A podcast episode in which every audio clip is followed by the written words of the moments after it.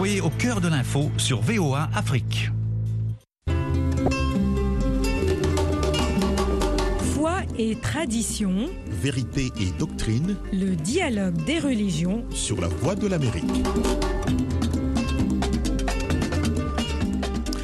Bienvenue dans le dialogue des religions consacré ce soir à l'effet caméléon en sociologie de la religion en Afrique. Eric Manilakiza avec vous au micro, Lionel Lunanilagahima sur la mise en onde. Nous explorons la problématique entourant ce phénomène complexe qui se réfère à la capacité des individus de s'adapter et d'adopter différentes pratiques religieuses selon leur environnement social. Comment cet effet influence-t-il la dynamique religieuse en Afrique? Quelles sont les, impli- les implications pour les croyants et les communautés religieuses? Nous en parlons dans un instant avec nos invités. Benoît Eli Awazimbambi Kungua, président du Centre de recherche pluridisciplinaire sur les communautés d'Afrique noire et des diasporas, CERCLECAD, basé à Ottawa au Canada, auteur de la théologie négro-africaine contemporaine, est avec nous en ligne. Bonsoir Benoît.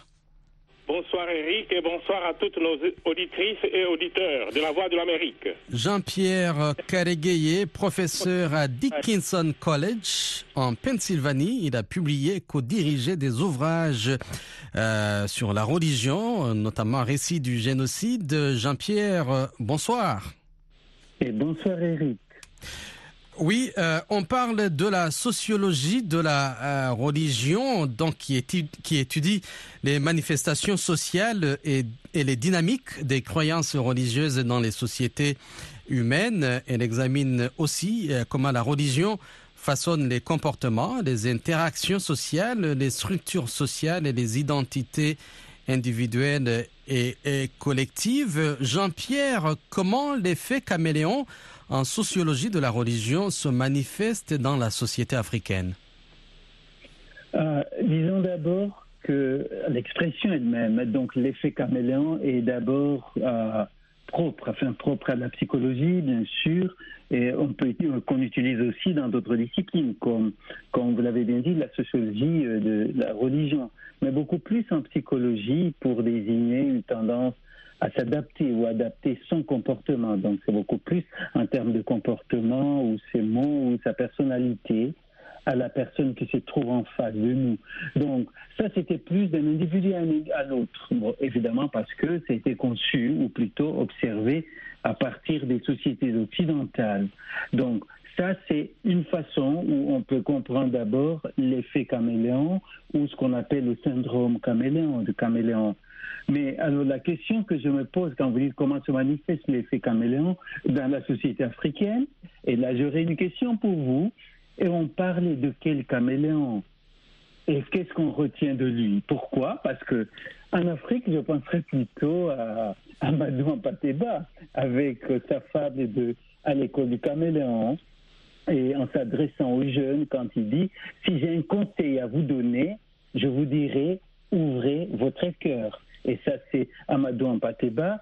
Et là, qu'est-ce qu'il fait? Il fait une sorte de phénoménologie de, du regard, du comportement de, du caméléon. Et il observe tout et il fait une analogie. Il analyse, par exemple, le regard.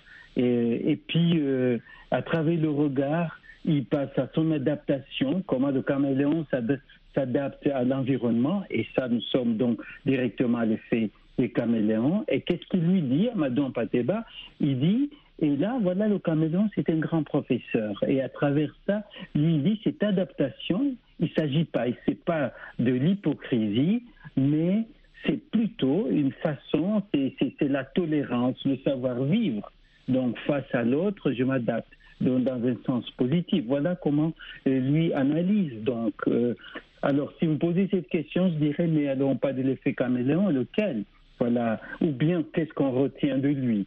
Donc, d'une part, euh, et, d'ailleurs, avant de parler d'une part, disons, dans nos sociétés africaines, euh, quand on pense à cette expression, par exemple, du Cameroun, un proverbe qui est un proverbe aussi, qui dit, euh, voilà, quand on change le terme-terme de place, il a un autre ton. Donc, ça, et c'est comme on dit aussi en français, il faut hurler avec les loups. Voyons donc de ça, c'est de façon générale. Donc, moi, je dirais, ce fait de s'adapter, évidemment, en religion. Euh, si nous parlons de sociologie de la religion, évidemment, il ne s'agit pas de la théologie, mais il s'agit de regarder la religion comme un fait social.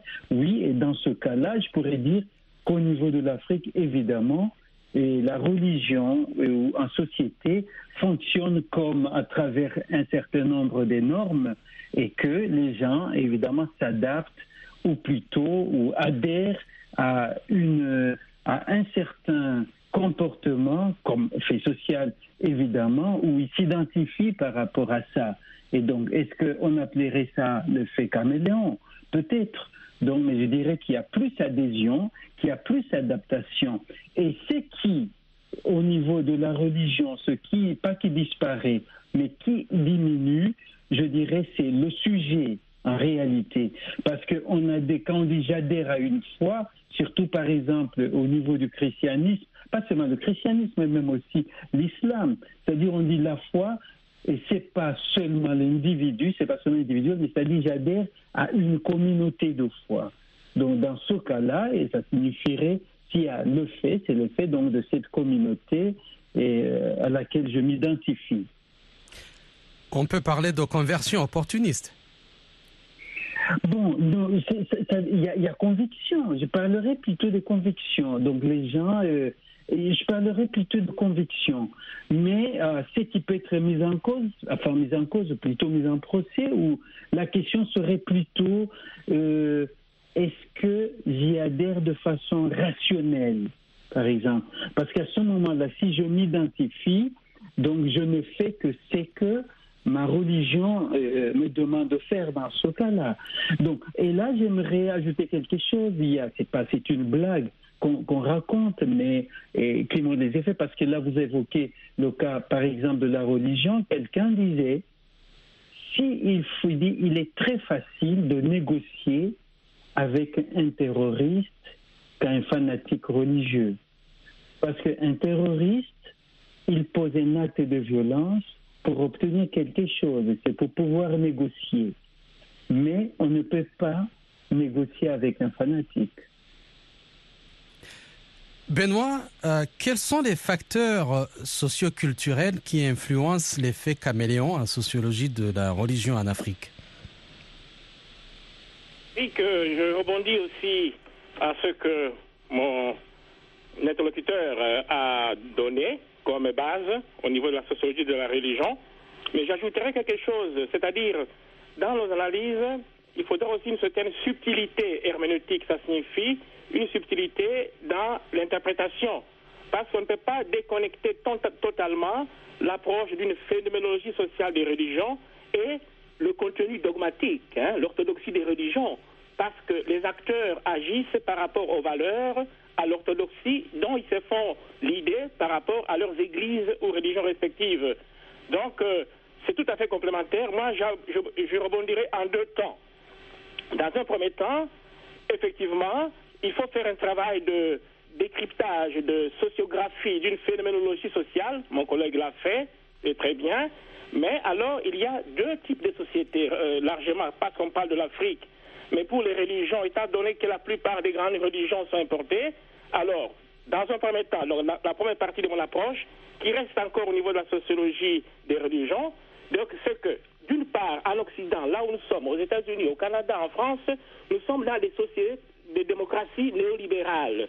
Hein, rapidement, où il y a la technoscience, comme l'a dit Habermas, les, les sociétés industrielles avancées, où on a dégagé un espace laïque où le religieux n'a rien à faire, où ce sont les lois politiques et démocratiques qui dirigent le vivre ensemble. Tout à fait bien noté. Mais en Afrique, et c'est ça le problème de l'Afrique, il faut vraiment une approche qui appelle ça pluridisciplinaire, une approche stéréoscopique, un regard stéréoscopique, parce qu'il faut superposer plusieurs paramètres. C'est-à-dire en Afrique, en gros, nous sommes dans des sociétés malgré l'apparente modernisation des médias sociaux, des révolutions numériques, ce sont des sociétés qui sont régies, qui, connaissent avec une grande vélocité un processus souterrain et profonde retraditionnalisation. Ce sont les schèmes des religions traditionnelles africaines, notamment rapport visible et invisible, le monde des esprits, les sorcelleries, qui prédéterminent, même qui surdéterminent les configurations politiques et sociales en Afrique. Vous voyez, ça c'est les deux, euh, une certaine antinomie entre les sociétés occidentales néolibérales, où la technoscience règne, mais en Afrique, malgré une apparente modernisation de, de surface, il y a, il y a euh, ces, normes, ces valeurs du monde invisible, du monde des esprits qui prévalent. Alors du coup, pour me concentrer maintenant sur l'Afrique après cette première euh, approche, il faut euh, tenir compte Afrique et diaspora. Pour le diaspora, mon collègue l'a déjà fait, par exemple ici au Canada, hein, moi-même j'ai fait une expérience d'enseignement de langue. On ne peut pas parler de, de religion dans les écoles de langue du gouvernement fédéral. Mais en même temps, dans le même ministère du Canada, il y a des espaces pour les juifs, les, musulmans ou les chrétiens, s'ils veulent prier. C'est, ça, c'est la force du Canada. Bon, il y a aussi d'autres exemples que je peux donner. Il y a les écoles assidiques ici à Montréal, les juifs assidiques, qui ont leur école privée et qui ne suivent pas tout à fait le programme de l'éducation du Québec. Plusieurs fois, le ministre du Québec s'est plaint, mais ça se limite là. Ils ont leur vision du monde, leur niveau, vision de la création. Il y a aussi, je termine, euh, le mondial qui est passé au Koweït. Malgré les promesses des Koweïtiens, là, c'est la charia qui, dirige. Donc, il n'y a pas de monde laïque dans ces pays euh, arabo-musulmans. C'est la charia, donc la loi de Dieu, de, de, Allah, qui dirige. Ça, c'est ma première partie, Eric. Maintenant, permets-moi de finir. Euh, dans la deuxième partie, je disais que nous ne pouvons pas déconnecter totalement les une approche de sociologie de religion et une approche théologique parce que les acteurs religieux agissent par rapport à leur relation ultime à Dieu. C'est parce qu'ils ils sont conscients que c'est Dieu qui a le dernier mot qu'il va avoir la priorité sur les conditionnements sociaux. Alors je donne deux exemples rapidement. D'abord par rapport au christianisme, mais quel est le problème qui se pose? Ici en Occident, il y a les églises qui sont vides, vous le savez, et même, c'est le bataillon des prêtres africains qui les font tourner, pour la moitié des gens, des églises. J'ai déjà dit ça. Mais en Afrique, c'est plein. Pas seulement les églises, mais partout, même dans les bus, même dans les rues, même dans les meetings politiques. Partout, on ne parle que de Dieu, que de religion. Donc, les conditionnements sociaux, d'une part en Occident, empêchent euh, l'expression, l'épanouissement des religions. En Afrique, même, il y a un excès. C'est de façon excessive. Dieu est partout. Même là où nous, nous devrions avoir notre responsabilité.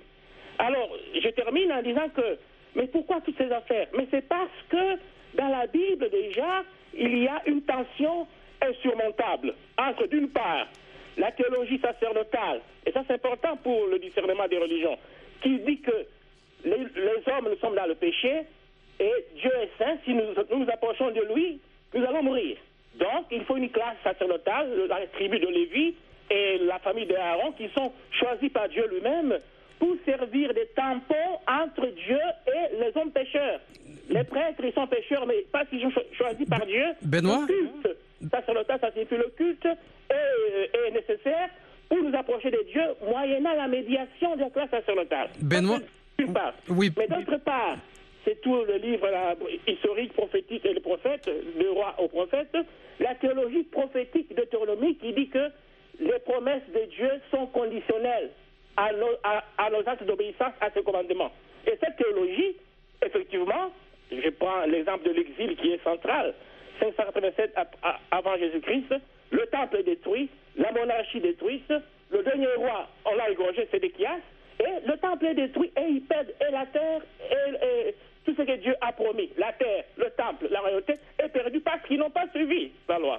Et le texte, surtout le livre des rois, dit que Dieu lui-même a décidé de la destruction du temple depuis l'exil. Hein? Donc, alors, je, maintenant je résume. Pourquoi cette tension? C'est parce que, d'une part, en Afrique, il on met l'emphase sur le culte. Hein? Le culte.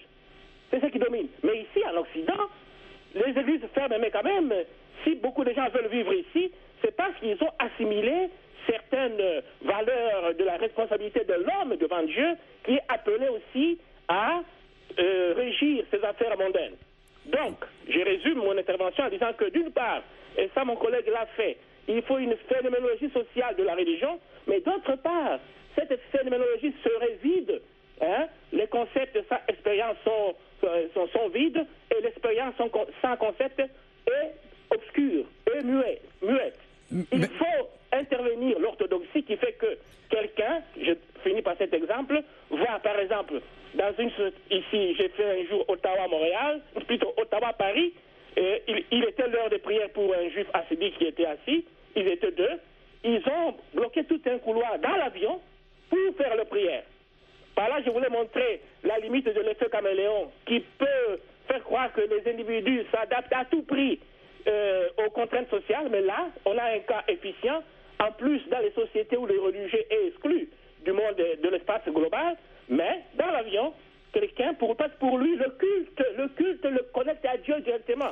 Du coup, toutes les autres valeurs et considérations tombent dans l'eau. Merci, merci, merci Benoît de mentionner cet aspect de la mondialisation et des migrations qui ont contribué à l'effet caméléon en sociologie de la religion en Afrique. Et cet exemple de L'introduction du christianisme et de l'islam sont des exemples historiques ou contemporains euh, marquant de l'effet caméléon en sociologie de la euh, religion en Afrique. Euh, Jean-Pierre, il y a cette observation qu'on voit en Afrique, notamment une double affiliation religieuse certaines personnes peuvent entretenir une double affiliation religieuse, pratiquant simultanément euh, différentes religions, et cette pratique peut être motivée pour, euh, par des raisons familiales, euh, des mariages mixtes ou le désir de répondre à des besoins spirituels divers. Ma question est la suivante. Comment l'effet caméléon affecte-t-il la construction de l'identité religieuse en Afrique? Oui, euh, juste avant de parler de l'identité, euh, euh, de l'identité religieuse, je voudrais revenir sur ce que mon, mon, collègue, qui est professeur aussi, Benoît, ce qu'il vient de dire, et le lien d'abord qui entre l'individu et cette communauté réelle ou imaginaire à travers la religion et l'effet de l'imitation, comme on le disait. Euh, juste prenons l'exemple du christianisme, mais cela existe dans plusieurs religions, il n'y a pas que le christianisme. Donc, depuis le IVe siècle, avec les moines, par exemple, du désert, il y avait cette locution latine périnde à cadaver, donc où carrément ça signifie vivre à la manière d'un cadavre.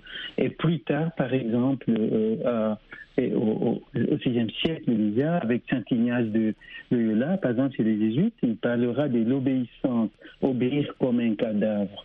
Et donc, dans ce sens-là, on pourrait dire si obéir comme un cadavre, c'est-à-dire qu'il faut mourir en soi. Donc ça fait le sujet, comme je disais au début, n'existait plus. Donc là, et je suis, donc tout d'un coup on peut dire, je suis dans l'imitation. Et très probablement, enfin pas très probablement, même cette notion, par exemple, d'imitation qui est recommandée, par exemple, l'imitation des saints. C'est-à-dire, il y a des modèles qu'on vous impose qui ont fait du bien dans leur société, certes, mais qui deviennent, c'est comme s'il faut marcher, marcher à, l'autre. Donc à ce moment-là, on pourrait dire que, cela est, est, un fait aussi euh, à, analyser ou davantage. Mais aussi pour ce qui est des sociétés africaines, je reviendrai à votre question ou à, propos de, de, la question identitaire, mais c'est qu'aussi, euh, c'est que, disons, ce sujet nous amène aussi à réfléchir sur un certain nombre de logiques fondamentales qu'on trouve dans toutes ces religions. Et c'est par exemple leur relation au conflit qu'elles génèrent de plus en plus. Et là, c'est aussi l'ambiguïté. Et donc cela est certainement lié aussi à l'identité parce que euh, ceux qui ont étudié ce qu'on appelle l'extrémisme religieux, ou plutôt les relations ou la relation ou les relations multiples entre la religion et les conflits, donc dans nos sociétés, ont observé qu'il y avait un élément identitaire qui déclenchait davantage ou qui permettait cette relation entre conflit et, et religion et des conflits extrêmement violents donc ou la violence, pour le dire extrême même. Donc là, euh, ça m'amène à la question d'identité. Donc je crois que dans le cas de l'Afrique, il y a plusieurs raisons, quand vous avez dit, c'est pas seulement dans le cas de mariage mixte. Euh, et ici, j'aimerais euh, reprendre une expression qui a été utilisée par le théologien camerounais euh, qui parlait de concubinage religieux dans ce cas d'identité, pas en termes de mariage, mais le fait que quelqu'un euh, qui se dit musulman ou chrétien ou autre religion, mais continuer à pratiquer, par exemple, la religion traditionnelle. Et il y a plusieurs raisons à ça. C'est que cette religion traditionnelle, elle est faite d'abord de son identité première. Ce n'est pas seulement une, une identité, je dirais, qu'on embrasse, comme on embrassait le christianisme ou l'islam, mais c'est même essentiel, ou on pourrait c'est ce qui le définit fondamentalement comme un Africain fondamental, comme un Noir fondamental donc dans sa société, où on ne peut même pas séparer la religion et la vie réelle. Et c'est ce que disait euh, Aimé que dans les traditions africaines, où c'est le noir, il n'y a pas cette dualité entre le sacré et le profane. Et donc, alors cet Africain qui vit profondément comme Africain, il ne peut pas renoncer à son africanité. Donc, il sera musulman, mais il demeure noir et africain. Il sera chrétien ou chrétienne, la même chose. Donc, c'est ça, c'est qui pourrait expliquer cette euh, double identité entre guillemets. Mais la deuxième raison, et, là, je reviens à Laura Jean-Marc là. Très rapidement, Jean-Pierre.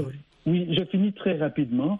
C'est qu'il avait observé, parce qu'on parle des religions et sociétés, ou la sociologie de la religion, c'est qu'il avait constaté que euh, les religions, portées chrétiennes, musulmanes, n'arrivaient pas à répondre aux besoins réels de la population, des sexes. Alors, du coup, quelqu'un peut être très malade, quelqu'un peut manquer de ceci, donc du coup, il retourne entre guillemets chez le féticheur ou, euh, ou un guérisseur, disons, il essaie de trouver des solutions qu'il n'avait pas avant. Et cela permet donc le concubinage. Le matin, il peut être à la messe et le soir, il est chez le guérisseur. Et donc ça, ça pourrait expliquer aussi ces doubles identités.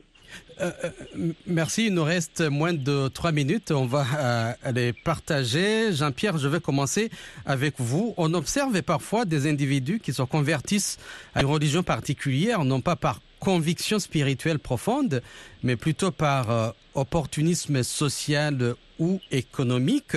Existe-t-il des initiatives ou des approches visant à atténuer l'effet caméléon en sociologie de la religion en Afrique et à promouvoir une plus grande tolérance religieuse et diversité?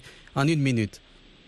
Il y a beaucoup, il y a beaucoup de questions dans votre question. Mais juste, je peux répondre, prendre l'un ou l'autre élément très, très rapidement.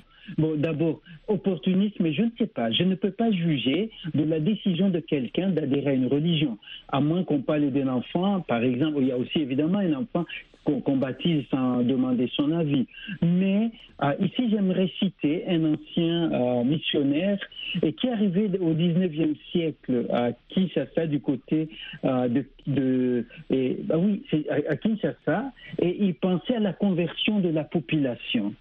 Et voilà ce qu'il donna comme message à d'autres prêtres, à d'autres missionnaires. En 20 Et je le cite, il dit, le nègre, il faut le prendre par l'estomac. Donc, pour la conversion. Donc, Ah. opportuniste. Évidemment, si vous venez avec des choses que vous vendez aux gens, vous les gratuitement, pour certaines personnes peuvent être attirées. Benoît Oazi, Et il nous reste beaucoup 30 plus secondes. Benoît, la parole est à vous. Écoute, Eric, euh, bah, en tout cas, merci.